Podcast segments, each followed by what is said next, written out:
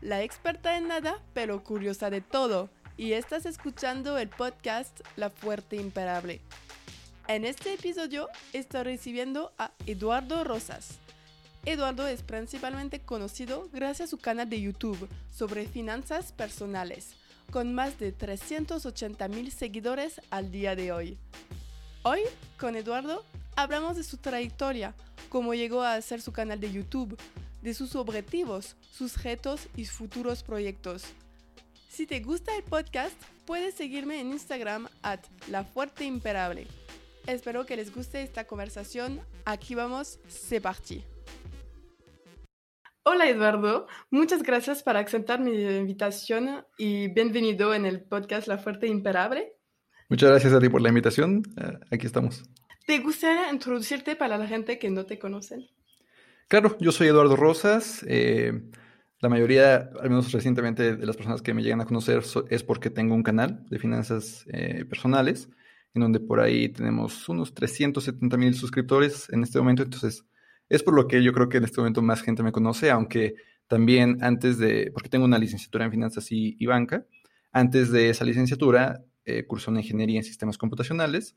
Entonces, en realidad, tiene más tiempo que me he dedicado como a cosas de programación, sobre todo desarrollo de aplicaciones móviles. Muy bien, súper completo. Ah, antes me gusta saber un poco más sobre ti. Entonces, ¿cómo estuvo Eduardo niño? ¿Cómo fue? ¿Alguien tímido, deportista o le gusta arte? Eh, yo creo que tímido. Eh, eh, al menos, pues sí, un poco como que muy tranquilo, como que serio. no tan extremo, como que sí, de pronto me, me divertía. Yo veía algunas de mis sobre todo compañeras, algunos compañeros también, que como que le prestaban más atención a, estudiar y a sacar dieces. A mí no me importaba tanto el no sacar 10 todo el tiempo, pero sí como que me esforzaba para sacar 9.5 Ah, está bien. Estoy feliz con eso. Sí, con eso era suficiente. ¿Y en qué tipo de entorno creciste, por ejemplo? Pues un entorno muy tranquilo. La verdad es que mi infancia fue pues, muy tranquila, muy eh, libre de, de, estreses. O sea, de niño pues me dedicaba a, ir a la escuela, jugar, hacer la tarea. Este, todo, todo muy tranquilo, afortunadamente. Qué bueno, me gusta así. Y suerte para los, demás que no tienen eso. Y cuando en, pues, encontré tu perfil, cuando estaba buscando, aceptaste mi invitación, empecé a buscar la información sobre ti y hay demasiadas cosas sobre ti. Tenías que hacer una mapa y todo eso. Entonces, si quieres, podemos empezar desde el principio. Fuiste a la secundaria y a la preparatoria y después, ¿a qué, qué hiciste? Pues justo después de la preparatoria, eh, la primera carrera que, que cursé fue la de Ingeniería de Sistemas Computacionales que pues de hecho desde la preparatoria como que tenía esa inquietud, eh, que era pues el principio, no, no, tan principio, pero como que apenas iban a levantar, levantando las aplicaciones móviles y eh, todavía mucho estaba en, páginas web, poco a poco empezaban a ver aplicaciones móviles y yo tenía la inquietud de saber cómo se hacía eso, ¿no? Por eso decidí primero esa carrera y justo, en realidad en la carrera originalmente solo iba a aprender desarrollo de aplicaciones móviles hasta séptimo, eh, en este caso eran cuatrimestres, eh, pero hasta séptimo. Y afortunadamente, este, desde primer eh, cuatrimestre, uno de mis profesores de programación justo me dijo, me invitó a, empezar a, practicar por mi cuenta, me prestaban en la universidad pues teléfonos, laptops para ir haciendo las aplicaciones. Y pues sí, desde, desde entonces, eso fue en 2000, ay Dios, no quiero empezar, 2012 quizás, eh, que empecé a hacer aplicaciones móviles. Ok. Eh, y pues sí, por, por varios años fue a lo que me dedicaba. Perdón, ¿por tu propia cuenta o por alguien o empresas que te contrataran y que querían? Principalmente por mi cuenta, digo, también me dedicaba mucho a simplemente ir a la universidad, eso me tomaba bastante tiempo, hacer tareas. Eh, lo que sí es que inició un programa de Microsoft. En esa época se llamaba Microsoft Student Partners. La verdad no sé si siga vigente, pero existía este Microsoft Student Partners que Microsoft México iba, o más bien estudiantes de diferentes universidades en México, podían como que inscribirse a este programa. Y la idea era justamente en esa época desarrollar aplicaciones para, para Windows Phone, que pues, ya tiene rato que se murió, para Windows 8, este, y ya si, si hacías las aplicaciones bien hechas, como que te permitían eh, iniciar en el programa de, MSP, Microsoft Student Partners. Ok. Eh, entonces, sí, justo las, la mayoría de las aplicaciones que hacía eran por mi cuenta, justamente como para seguir eh, desarrollando según el, programa, ¿no? Este, este programa de Microsoft Student Partners. Este fue quizás, pues ya como por octavo, noveno cuatrimestre, que empecé a atender mis primeros clientes. Más que nada como freelancer. Okay. ya teniendo, ah, pues, una buena experiencia con el desarrollo de las aplicaciones, empecé a tener algunos clientes que pedían aplicaciones para Windows Phone, porque en esa época no había, la mayoría de las aplicaciones era para Android y para iOS. Que bueno, ahora otra vez, ¿verdad? Pero en esa época como que hubo unos meses, quizás un par de años, que Windows Phone de pronto tuvo un buen mercado en México. Me acuerdo que andaba por ahí del 15%. Entonces, como que empezaban a, a pedir aplicaciones para Windows Phone, por ahí hice algunas también. Súper. Y entonces lo que vi es que hiciste esta carrera de como ingeniero, podemos decir, y después en 2015 empezaste como en bancaría y comercial, como cambiaste de carrera totalmente. Totalmente no, pero cambiaste de carrera, entonces ¿por qué? ¿Por qué cambiar? ¿Qué pasó? ¿No? ¿No querías trabajar más en las apps o qué? No, no es que haya dejado de, trabajar, de hecho hoy en día sigo haciendo aplicaciones. Eh, más que nada, eh, aplicaciones que son proyectos pues muy pequeños para personales o para personas cercanas. Eh, tengo algunos cursos de desarrollo de aplicaciones de hace varios años que sigo actualizando. Sí. Entonces, sí, muchas cosas, pero eh, sí, no es que lo haya dejado completamente, sino que pues me di cuenta, porque pues salí de la primera ingeniería en 2014 y ya en 2015 empecé la licenciatura, sí, algo así.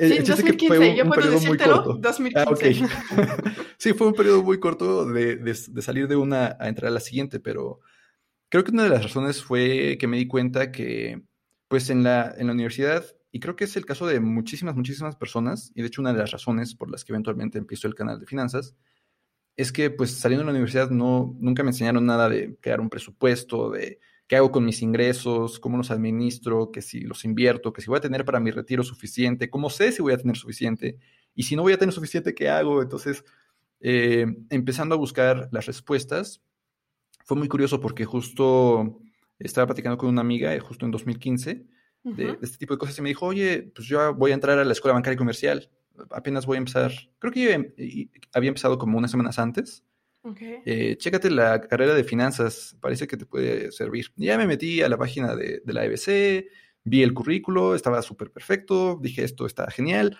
A ver cuándo empiezan las clases, empezaban la siguiente semana, o sea, fue como que una semana. un día por un otro. Casi, casi. Nada más marqué, afortunadamente, justo aparte, iban, estaban inaugurando un nuevo campus en la ciudad, como a 20 minutos de mi casa. Súper bien. Como que todo se alineó y ya, me inscribí y empecé así como que una semana me enteré de la escuela, la siguiente semana ya estaba en la primera clase, ¿no? Eso es un signo, como todo perfecto para que vas a estudiar esta carrera. Todo se alineó, sí. Y entonces, como estudiaste esta carrera, pero yo vi que a lo mismo hiciste otras cosas, como tenías eh, varios negocios y si puedes eh, contar sobre eso. Sí, claro. De hecho, desde, desde salir de la primera ingeniería, quizás un poco antes de salir, he tenido como que ese instinto emprendedor. De pronto como que, ah, me sale una idea y a lo mejor con algunos amigos platico de ella, la vamos definiendo, em, empezamos a, desarrollarla. Principalmente, al menos al principio era como que desarrollar aplicaciones a, lo que me dedicaba. Este, entonces sí, ha habido varias ideas que hemos tenido, de hecho, de las, de las más, pues entre comillas, exitosas, porque tampoco es como que hayamos hecho algo muy gigante, pero eh, hubo un par, justo dentro del programa de, bueno, es, un poco aparte del programa de Microsoft Student Partners que mencionaba, pero Microsoft tiene también para estudiantes una, pues como competencia mundial que se llama Imagine Cup, que también como que va por, cuando nos, toca, cuando nos tocó, iba como por secciones. Primero competías contra otros proyectos en tu país, en nuestro caso, pues en México competimos dos, dos veces contra otros proyectos. En las dos ocasiones que competimos, a, mi equipo le tocó ganar eh, el, el, el, Imagine Cup en México, al menos en, nuestra categoría, porque luego hay varias categorías. Ok. Eh, la segunda ocasión que ganamos, también tuvimos la oportunidad de, aparte, ganar la competencia regional, que en ese momento era Latinoamérica. lo que nos manda a la competencia ahora sí mundial en, los headquarters de Microsoft en Seattle. Entonces te mandaron allá para competir con otros equipos eh, universitarios. Eh, sí, sí, de muchas universidades de todo el mundo. Entonces, nosotros fuimos como que representando a México y pues justo es uno de los proyectos que, quizás más llevamos o que más progresamos en, su desarrollo, que en realidad se trataba más bien de, software, entonces todavía nada de, finanzas, era completamente sobre hacer el procesamiento de imágenes y, hacer algunas evaluaciones, cosas por el estilo, pero fue uno de los, de los proyectos de, emprendimiento que quizás más, más lejos llevamos. Y digo, de, ahí también algunos otros pequeñitos eh, que pues ahí más o menos han, progresado. este, justo siguiendo en la licenciatura en finanzas, también empecé a crear o a, idear alguna forma de mezclar las dos, esta ingeniería primero y luego la de finanzas. Mm, y es con fin, uh, FinZone. FinZone. Ajá. ¿Y puedes ah, explicar sobre eso? Porque pienso que es muy interesante porque es una mezcla de las dos carreras que hiciste en uno. Sí, justo la idea de FinCEN, em, inicialmente, pues, pues fue como que poco a poco definiéndose la idea, la, ah, lo mejor que tuvimos definida la idea fue hacer una especie de SOFIPO. En, en México existen las sociedades financieras populares, que es más o menos como si fuera un banco tradicional, así como existe BBVA o Santander, pero más enfocados a, tanto em, zonas rurales o como a personas que no tengan acceso a los créditos por X o Y. Eh, una SOFIPO normalmente puede ayudar más en ese sentido. Entonces, nuestra idea eh, con FinCEN era de cierta forma crear, pues hasta, hasta cierto punto, un software que nos permitiera evaluar a personas que quisieran un crédito de diferentes situaciones para poderles ofrecer la menor tasa posible, que tuvieran que pagar la menor cantidad de intereses posible.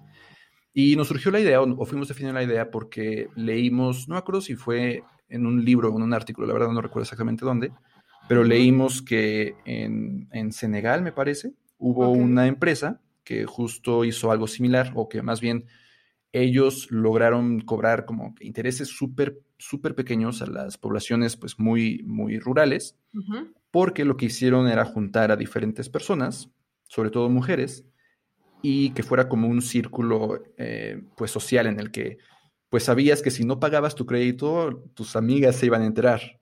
Entonces era como que una presión adicional para, pagar. Y aparte, con, la ventaja de que las tasas de interés eran bajas, justamente lograron tener eh, pues porcentajes de, de, pago altísimos que ningún banco tiene. Simplemente por ese ámbito social. Entonces, más o menos algo así queríamos, queríamos lograr. Eh, hubo varias trabas, por supuesto, no es nada fácil. Entonces, eventualmente como que se quedó en pausa, ya no lo seguimos. Pero sí estaba, estaba interesante ese Pero cuando dices nos, ¿quién fue contigo en este...? Er, éramos eh, varios, justo de la misma eh, licenciatura en finanzas, éramos cuatro, em, sí, cuatro, y teníamos como que si no necesariamente era parte del equipo todo el tiempo, eh, un amigo también nos ayudaba con la parte de desarrollo, eh, pero era, era, más como que porque quería hacer algo porque creo que pues no tenía trabajo en ese momento y como que quería seguir practicando cosas por el estilo. Pero sí, entre nosotros como que ahí lo fuimos, lo fuimos avanzando. Aparte de que aprendimos un montón, a lo mejor no logramos eh, sacar fins en adelante, pero aprendimos un montón sobre pues administración de la empresa, administración de las finanzas, eh, pues cómo ir eh, desarrollando el, proyecto en equipo. Entonces, pues no logramos FinCEN, pero aprendimos mucho. Sí, es la mejor experiencia, es de intentar y ver pues qué pasó y súper bien. Pero mi pregunta es que, ¿por qué hacer algo social cuando pues es, es social, es ayudar a la gente a tener un interés bajo y etcétera? Cuando podías después de esas dos carreras puedes ir a trabajar en grandes empresas y lograr y estar cómodo y ganar mucho. ¿Por qué empezar el emprenderismo?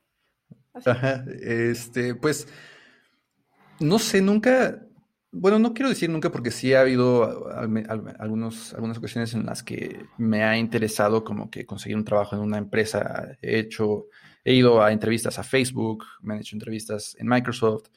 Este, sin embargo, como, pues como que nunca ha sido mi, prioridad, más bien ha sido como que el ser tan dueño de mi tiempo como sea posible, tan libre de trabajar en cualquier ciudad del mundo como sea posible. Que, bueno, al menos en esa época, a lo mejor más recientemente, sobre todo por la pandemia, como que más, es un poco más posible que trabajes desde tu casa o en otros lugares, pero pues antes eh, era y como después, que... se va a pasar, se va a regresar. Seguramente, sí. Este, pero sí, justo es como que, ah, pues tienes que ir a la oficina, o si no tienes que ir a la oficina, pues tienes proyectos de alguien más, estás trabajando para alguien más, no necesariamente para, para lograr tus propias metas, que digo, es mi prioridad, eh, era justamente esa, por eso no me, no me he decidido a emplear con nadie, pues. Ajá, ok. Y entonces yo vi que fue maestro también a la universidad. ¿Qué pasó? ¿Cómo, ¿Cómo hiciste para manejar todo? Porque tenías, a este momento fue en 2018, 19, como tenías varios trabajos. Dice, pues haré un otro más, ¿ya? ¿Cómo, cómo pues esta, esta de maestro en realidad no fue, no era tan demandante porque justo fue en la misma escuela donde estudié. Entonces, Sí. saliendo de la licenciatura, me dijeron, oye, tú eres ingeniero en sistemas, necesitamos a alguien que nos ayude como a, a hablar un poco sobre, sobre todo era de Excel, entonces no era necesariamente de programación, era como más Excel. Enséñale Excel a, a- a los, a, pues a los niños de, de licenciatura, ¿no? Sí, de la misma que Este, tuyo. Y, ajá. pero, ¿cómo es de pasar al otro lado? Como antes aprendiste con maestros y ahorita es, oh, eres alumno, pero vas a pasar maestro el año siguiente. Pues eh, en realidad no fue, al menos en ese momento no fue tanta diferencia porque yo llevaba ya años haciendo cursos en internet. Aparte, por ahí también tuvimos un proyecto que no mencioné, pero que se llamaba Alfabeta, que también fue uno que, que logramos por varios años, que, en el que nos dedicábamos como a capacitar tanto a universidades como a empresas en diferentes herramientas digitales. Entonces ya tenía la experiencia de pues pararme enfrente de, de un salón y explicar algún tema. Entonces no fue tanto cambio ahí. Lo que sí fue muy diferente es que se trataba de pues personas de 18, 19 años, cuando normalmente mi experiencia era, pues para empezar en internet ni siquiera como que hay esa relación tan cercana Ujú. con tus alumnos, pero por ejemplo cuando con Alfabeta teníamos capa- capacitaciones, era personas de 40, de 30, hasta de 60 o 70. Ujú. Entonces, creo que esa fue la mayor diferencia porque pues es los- las personas de 18, 19 como que están pues más inquietos o quieren hacer diferentes cosas, o sea, como que son más difíciles de controlar en ese sentido, pero de Sí. ello muy muy sencillo. Son primeros años de universidad y solo quieres, pues, eres libre. Pues, Sí, exacto. ah, primer año no. Y también, pues, em, puedes practicar un poco sobre tus varios negocios y cómo llegaste a YouTube. Porque es por eso que yo te conocí y que muchas personas te conoces ahorita. Entonces, ¿cuál fue tu camino de laboral hasta llegar allá? Pues sí, justo si empezamos después de la, de la ingeniería, pues fue ir eh, como freelancer, como hacer desarrollo de aplicaciones, darme cuenta de que no sé qué hacer con mi dinero. Ujú, Entro a la licenciatura en finanzas y banca y ahí pues con las diferentes materias como que empiezo a formar pues una mejor idea de cómo se administran, se administra el dinero, nada más que en la licenciatura era muy enfocado a empresas, cómo invierte una empresa, cómo debe de ahorrar una empresa, cómo debe de administrar su dinero una empresa. Y no necesariamente aplica igual a las finanzas personales. Entonces, mientras que me empezaba a dar una idea, empezaba a conocer instrumentos financieros, empezaba a conocer estrategias para crear un portafolio de inversión, no, no lo podía adaptar a mis finanzas personales directamente. Entonces empiezo a hacer un montón de investigación, de ahí, por, eh, cierto, sale FinCEN en, las investigaciones, ah, aquí hay una, una oportunidad de negocio, pero justo siguiendo investigando, siguiendo leyendo, la mayoría del contenido, al menos que yo encontraba, estaba en inglés. Estaba contenido, sobre todo libros, artículos, videos en YouTube de, pues, en el ámbito estadounidense. En, en Estados Unidos, por ejemplo, para ahorrar para tu retiro, hay un 401k, hay Roth IRAs, que eso pues no existe aquí en México. Ujú. Y pues me quedaba igual, ¿no? Ok, pero, ok, allá sirve, pero aquí ¿cómo le hago? Entonces tenía que seguir investigando, tenía que seguir investigando. Y cuando empecé a encontrar las respuestas, pues me di cuenta de que, al menos que yo me diera cuenta, nadie hablaba de eso en México. Nadie eh, com- eh, compartía ese tipo de, de respuestas que yo iba encontrando. Y fue cuando decidí crear el canal. Eso fue en 2019. Pero en es agosto, enorme creo. de decir que solo antes de 19 nadie hablaba de ahorrar, cómo ahorrar dinero, cómo investir su dinero, cómo manejas dinero en general, cómo gastas, porque es algo importante que la gente tiene miedo de hablar muchas veces que no puedes decir cuánto ganas o no puedes decir cómo Ajá. gastas. y, pero es algo súper importante porque es parte de nuestras vidas. Vivimos en un país, en un mundo capitalista y que tienes que aprender a jugar con los herramientas que te dan, pero si no sabes las reglas, pues vas a caer y la gente va a utilizarte por eso. Exacto. Sí, a lo mejor sí, sí había quien hablaba de ahorro, de crear tu presupuesto, pero de lo que no hablaban era de cómo invertir, eh, porque al menos de lo que yo me encontraba era como que, ah, o inviertes como trader y estás 18 horas al día enfrente de una computadora vendiendo, comprando, o, o no inviertes. Entonces, yo empecé a encontrar la respuesta de cómo podías invertir sin necesidad ni siquiera de, gastar eh, o de utilizar tiempo durante el día, ¿no? Es, yo hoy, hoy día invierto 10, eh, destino 10 minutos del mes a invertir y listo, porque ya definí una estrategia.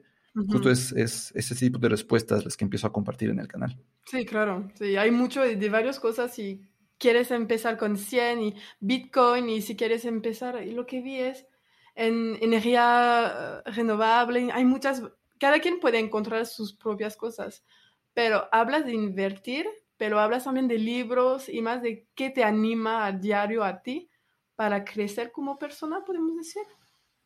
Sí, sí, justo porque sí, quien sea que haya visto mi canal sabe que de todos lados, de todos los libros que encuentro, como que saco algo de, conocimiento, ¿no? Entonces sí, comparto todo el tiempo libros que he estado leyendo. Leo mucho, por supuesto, de finanzas, pero también como de productividad, eh, que son también libros que suelo, suelo recomendar. Pues sí, con la idea de que, obviamente, como que lo adapto a las finanzas personales y lo adapto en el sentido de que si eres más productivo, pues puedes generar mayores ingresos, puedes crear nuevas fuentes de ingresos, cosas por el estilo. Pero sí, por ahí, por los libros, me han ayudado mucho. ¿Y cuál para ti cuando creaste, porque creaste tu canal en 2016, porque yo vi que hay tres videos que empezaron en 16 y en 19 realmente lo pusiste como trabajo más enfoque en eso. Entonces, ¿qué pasó entre los dos? Sí, porque pues la idea de, de, crear un canal de YouTube, como que a lo mejor siempre me había interesado, o no sé, ver a tantos creadores con un montón de suscriptores, dije, pues, yo podría empezar a compartir algo de lo que conozco para generar suscriptores y pues a ver qué pasa, ¿no? De hecho, es algo que más intenté con mi primera carrera de ingeniería en sistemas, que también por ahí tengo otro canal eh, de, desarrollo. Tiene un poquitos suscriptores, como 5000 quizás. Em, pero justo porque no le dedicaba, como que, ah, de pronto publicaba un video, de pronto publicaba otro. Y según yo, en 2016 iba a empezar un canal de finanzas con lo que iba aprendiendo en la escuela. Dije, ah, pues voy aprendiendo cosas aquí, aprendo aún más haciendo investigaciones por mi cuenta y aparte creo un video en YouTube. Según yo iba a hacer eso, pero sí, solo hice tres videos y ya, lo, lo dejé como... Pues sí, este, simplemente no, no, lo, no le dediqué tiempo, ¿no?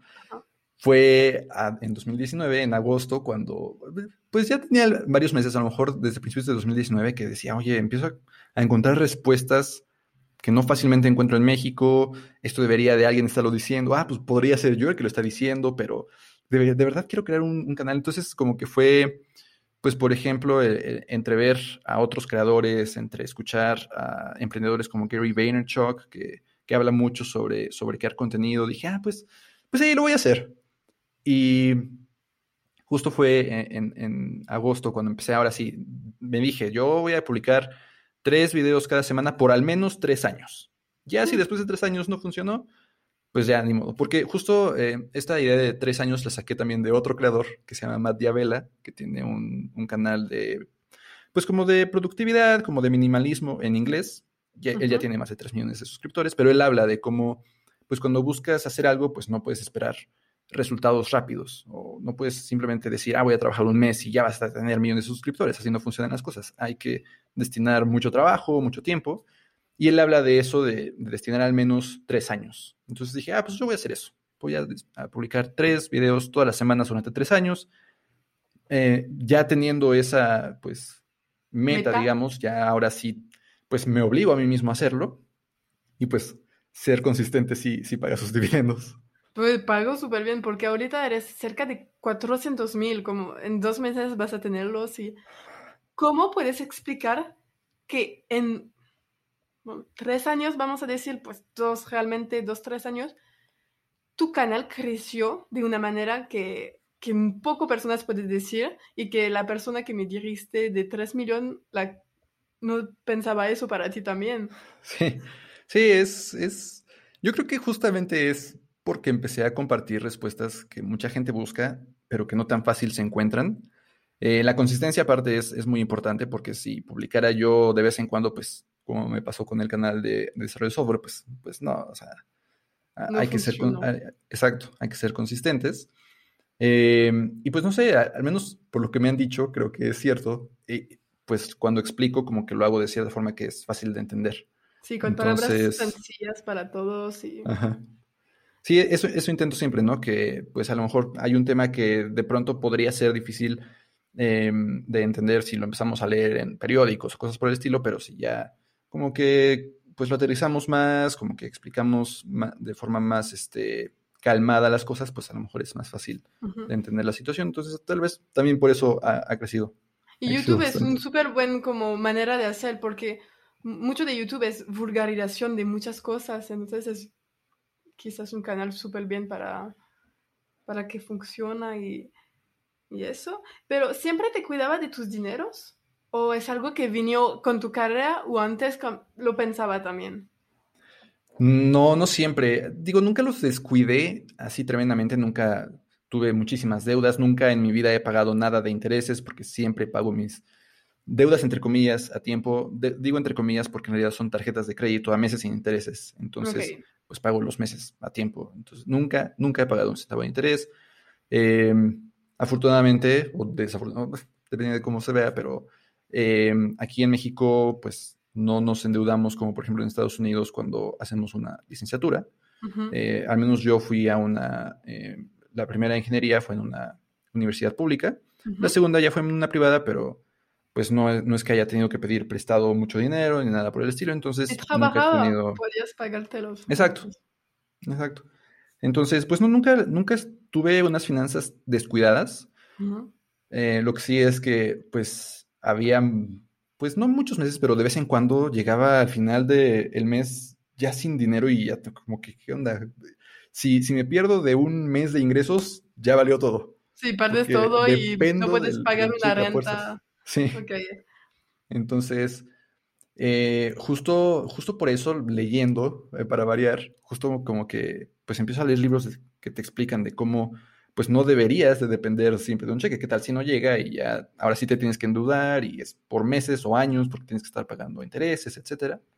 Entonces, poco a poco, como que, pues justo fui dejando de depender del siguiente cheque, creando fondos de emergencias, empezando a invertir. Pero sí, no es que, no es que desde el principio lo haya hecho, es algo que muy poco a poco he ido aprendiendo y que pues he empezado a hacer. Ok, pero es un súper ejemplo por la pandemia, por ejemplo, que muchas personas como el suelo bajó o también perdieron sus, sus trabajos, su empleo y que pues tienes que investir antes para que no pasa para la próxima vez. Sí, sí exacto. Y también tienes una academia, podemos decir, o cursos en... Vende, ¿Creaste un curso de finanzas eh, personal?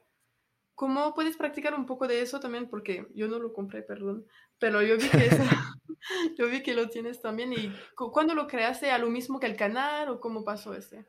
Lo creé un poco después. Em, a principios del año pasado lo publiqué. Eh, entonces sí, muy poco después de que, de que publiqué, empecé el canal.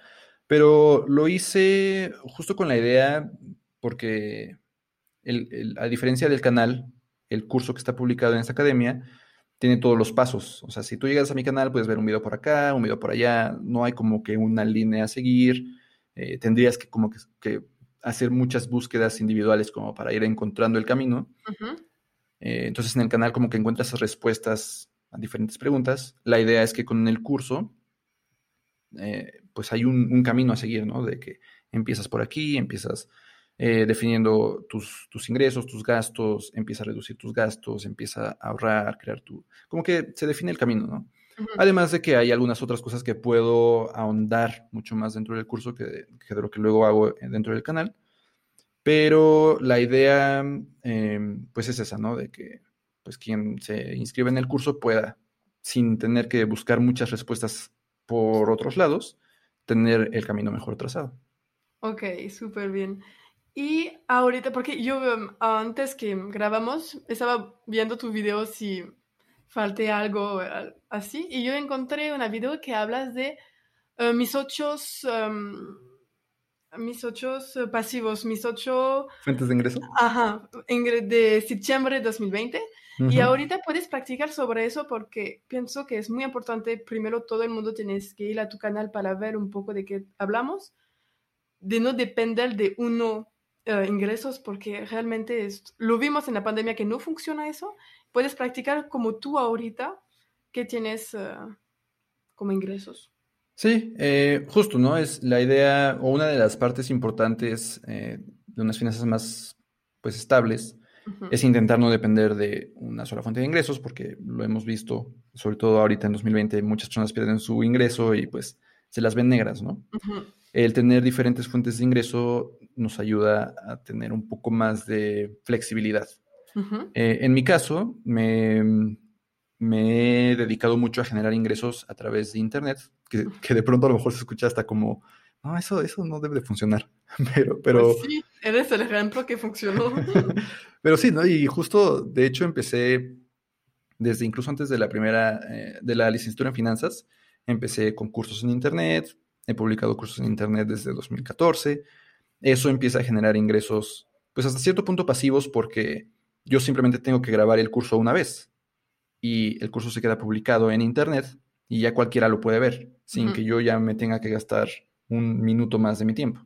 Obviamente no dura para siempre. Obviamente también tengo, por ejemplo, que estar actualizando el curso, tengo que estar contestando preguntas, tengo que estar promocionándolo quizás para generar un poco más de ventas, pero es una cosa completamente distinta a destinar ocho horas diarias en un empleo, a el destinar quizás unos meses a crear este curso y de ese momento en adelante como que destinar una hora a la semana quizás.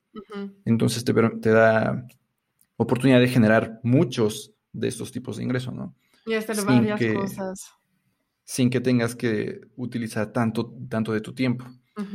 Entonces, justo lo que he hecho es con cursos, con el canal de YouTube, que pues también los videos que ya están publicados, pues yo los, los grabé una vez y ya están ahí, la gente los sigue viendo, YouTube sigue pagando eh, por los anuncios que se llegan a mostrar en los videos. Eh, el mismo curso de finanzas personales, pues también lo grabé una vez, la gente se inscribe. Entonces, sí, de esta forma, eh, creo que ha, sido una de las cosas, una de mis prioridades también, o de, para lograr mi prioridad de ser dueño de mi tiempo, pues el generar este tipo de ingresos hasta cierto punto pasivos que no requieren de que yo esté todo el tiempo trabajando en ellos. Súper bien. Y ahorita puedes decir que tienes como una libertad financiera que ahorita por la pandemia no, pero de viajar y puedes, hoy yo no quiero trabajar, pero puedes, aparte del canal de YouTube, ¿por qué elegiste tres veces a la semana? ¿O qué tienes que ser constante? Lo entiendo, uno, dos, diario, hasta tres años, pero ¿por qué tres? ¿Y cómo encontraste la inspiración para...? Pues fue muy... Nada más porque uno de los creadores, que justo a lo mejor fue una de mis inspiraciones al principio, se llama Graham Stephan eh, tiene un canal también de finanzas, pero él en inglés, él lo hacía tres veces a la semana. Dice, pues, pues eso debe de funcionar, a él está funcionando, a mí tal vez me va a funcionar. Por eso decidí tres. Eh, recientemente justo como que he estado eh, pensando, pues a lo mejor tres veces a la semana de pronto es mucho porque pues, tengo otras cosas que hacer también. Este, de pronto como que es un poco pues demandante el, tiempo que, le dedico a cada video, porque los trato de hacer también, no nada más grabar y listo, sino como que editarlos bonito y hacer las cosas bonitas Exacto. Entonces, pues sí, eh, como que a lo mejor eh, he pensado como que dejar de apachurrar tanto el acelerador eh, y tal vez como que ah, pues bajarle a dos veces a la semana, una vez a la semana. pero digo, tengo esa libertad, no lo he decidido completamente, pero pues sí, si en algún momento digo, ah, no, nada más dos veces a la semana, pues no pasa nada, lo puedo hacer. Sí, eso claro. Ok, súper bien. ¿Y ahorita tienes futuros proyectos que puede ser personal, no privado, pero personal o, o profesional, que van a venir pronto o a largo tiempo? Pues sí, tengo varias ideas por ahí flotando. Eh, de las primeras, bueno, de las, pues que ya estoy en este momento trabajando, son más bien, ah, tienen que ver con desarrollo de software. Estoy actualizando algunos cursos, como lo mencionaba, es algo constante que se tiene que hacer. Em, en relación a esto de finanzas, tengo por ahí planeado escribir un libro. es como una idea aún muy vaga, la tengo que ir aterrizando mucho. Ya tengo por ahí algunos temas que quiero tocar, pero quiero que sea un libro muy bien hecho eh, y no, no hacerlo así como, como un curso que quizás me toma dos meses, sino un libro de esos que lees que les tomaron años a los autores, ¿no? Bien hecho, con, con, mucha investigación, eh, basado o utilizando mucho sobre todo psicología, porque me he metido un poco a, cómo la psicología afecta a nuestras decisiones financieras. Este, entonces, quiero que esté muy bien hecho. Entonces, es una, uno de los proyectos quizás más, más grandes que tengo en este momento. Y digo, por ahí a lo mejor tengo la idea de publicar otro curso, eh, pero este es sobre justo YouTube, como qué he hecho para crecer un poco en YouTube. Eh, otros proyectillos por ahí, pero ese del libro es, el que más eh, pues quiero lograr, como que es el más interesante. El ¿Y por qué quieres un libro? ¿Porque siempre leíste? ¿Qué pasó? ¿Por qué? Sí, siento que es como que un, un, nivel más, ¿no? Como que yo siempre he estado en contacto con libros, desde muy pequeño en mi casa había muchos libros, es como que un logro muy grande el ver a tu trabajo impreso, como que siento que es diferente a verlo en YouTube, el, verlo físico, como que el verlo, un libro que aparte se podría imprimir muchas veces, ¿no? Y que la gente lo eh, compre, tal vez, que hicieron el acto de comprar, que es investir, y dice, ok, yo quiero leerlo para, porque yo sé que esto va a ayudarme. Y los videos YouTube puedes, ah, voy a ver qué, qué pasó hoy. Exacto, ¿no? Y, aparte de que, pues digo, hay muchas personas que no necesariamente aprenden de YouTube o no necesariamente aprenden en cursos, aprenden más bien en, libros. Entonces también eh, ayudarle a esas personas que más bien aprenden de libros que, de cosas así. Súper. Y ahorita, ¿en qué, si puedes decir, en 2021, dónde nosotros tenemos que ver tener un ojo para inversión? Como, ¿Cuál es la cosa que para investir? Eh, en 2021 en el mismo lugar que en 2020, en el mismo lugar que en 2019, en el mismo lugar que en 2030. Eh, la idea de una inversión exitosa es una que dura, que es exitosa siempre. Eh, porque sí, a lo mejor en un año podemos ver, ah, ahorita Dogecoin, ayer subió 50%, hay que invertir en Dogecoin. Pero pues son inversiones eh, o muy volátiles, o que nada más sobreviven un, tiempo, o que pues en, al siguiente día puede caer el mismo 50% que subió. Entonces, mi, idea de una inversión exitosa es una que cualquier persona puede hacer sin tener que estar volteando a ver las noticias, sin tener que estar investigando todos los días a ver si sigue siendo una buena inversión. Entonces, por eso eh, en el canal hablo mucho de crear un portafolio diversificado, que ese portafolio diversificado pues te dure décadas y décadas sin que tengas que estar todo el tiempo volteando, ah, es que las acciones bajaron, ah, es que esta criptomoneda y lo otro. Entonces, en el mismo lugar. Eh, mi idea de un portafolio diversificado es invertir en acciones, pero no en una que otra, sino hay fondos que juntan a muchísimas empresas. Por ejemplo, uno de los que yo utilizo se llama SIP 500, que junta las 500 empresas más grandes de Estados Unidos. Estos son 500. Si a una de esas le va mal, sale del índice, es reemplazada por una que sí, sin que nosotros como inversionistas nos tengamos que preocupar por eso, ¿no? Entonces es una buena, una, una buena estrategia de inversión. Eh, aparte de acciones, pues bienes raíces, lo mismo, no una casa, no un edificio, pero utilizar en, México existen fideicomisos de inversión en bienes raíces, que suena un nombre así como que, ah, ¿qué es eso? Pero eh, en casas de bolsa podemos crear una, cuenta en GBM Plus, que es una casa de bolsa en México, desde 100 pesos, y empezar a invertir en estas fibras, en, en bienes raíces desde 20 pesos. Hay una fibra en México que se llama Fibra 1, que podemos encontrar en, estos, en estas casas de bolsas como Funo, que es la más antigua, bueno, la, la primer fibra en México y la más grande en México. Ahorita tiene más de 500 propiedades. Cada uno de sus títulos cuesta por ahí de 20 pesos. Con 20 pesos estamos invirtiendo en más de 500 propiedades. Eh, entonces, sí, de esta forma, de forma diversificada, de nuevo la idea es que podamos dejar ahí la inversión sin preocuparnos en realidad mucho y, y dejarla ahí crecer por décadas, ¿no? Entonces, si yo puedo hacer un resumen de eso, es que un portafolio diversificado sobre Bitcoin o la próxima cosa que todo el mundo quiere, tiene que investir. Exactamente, sí. Ok, súper bien. Pues ahorita estamos llegando al fin del podcast y todo el mundo tiene como respuestas que contestar. La primera cosa es, ¿qué te hace levantar cada día o despertar? Aparte de mi despertador. Aparte de tu despertador. Fíjate que es, para mí es muy, pues llamativo. Es, me, encanta lo que hago. Me, ha encantado lo que hago siempre desde que me dedicaba a programar. Eh, tengo diferentes proyectos. Afortunadamente todo el tiempo tengo un proyecto que quiero realizar y quiero seguir trabajando en él, ¿no? Eh, por ejemplo, con el canal, eh, pues me encanta todo el proceso de hacer los videos, ¿no? No solamente el grabar, me gusta también el, hablar de, no solo de finanzas, sino el, el, entenderle a las cámaras, cómo funciona una cámara, cómo hago para que la escena se vea mejor, cómo hago para que se escuche bien. Entonces, todo el proceso, también de la edición, quiero editarlo. A lo mejor de pronto personas me han dicho, ah, pues ¿quién edita tus videos? Pues yo, yo los edito, me encanta editarlos. Me encanta eh, agregar los sonidos, agregar eh, las animaciones. Entonces, todo el proceso. los, juegos eh, que de animación que hace con dos cuerpos sobre un tema. Ah, sí, exacto. Sí, entonces me encanta todo el proceso, me encanta estar trabajando en eso, entonces no, no tengo el por qué quedarme acostado todo el día. Eso es la mejor respuesta, súper bien. Si tuvieras la oportunidad de cenar con alguien, muerto o vivo, lo que sea, ¿quién sería? Oh, buena pregunta.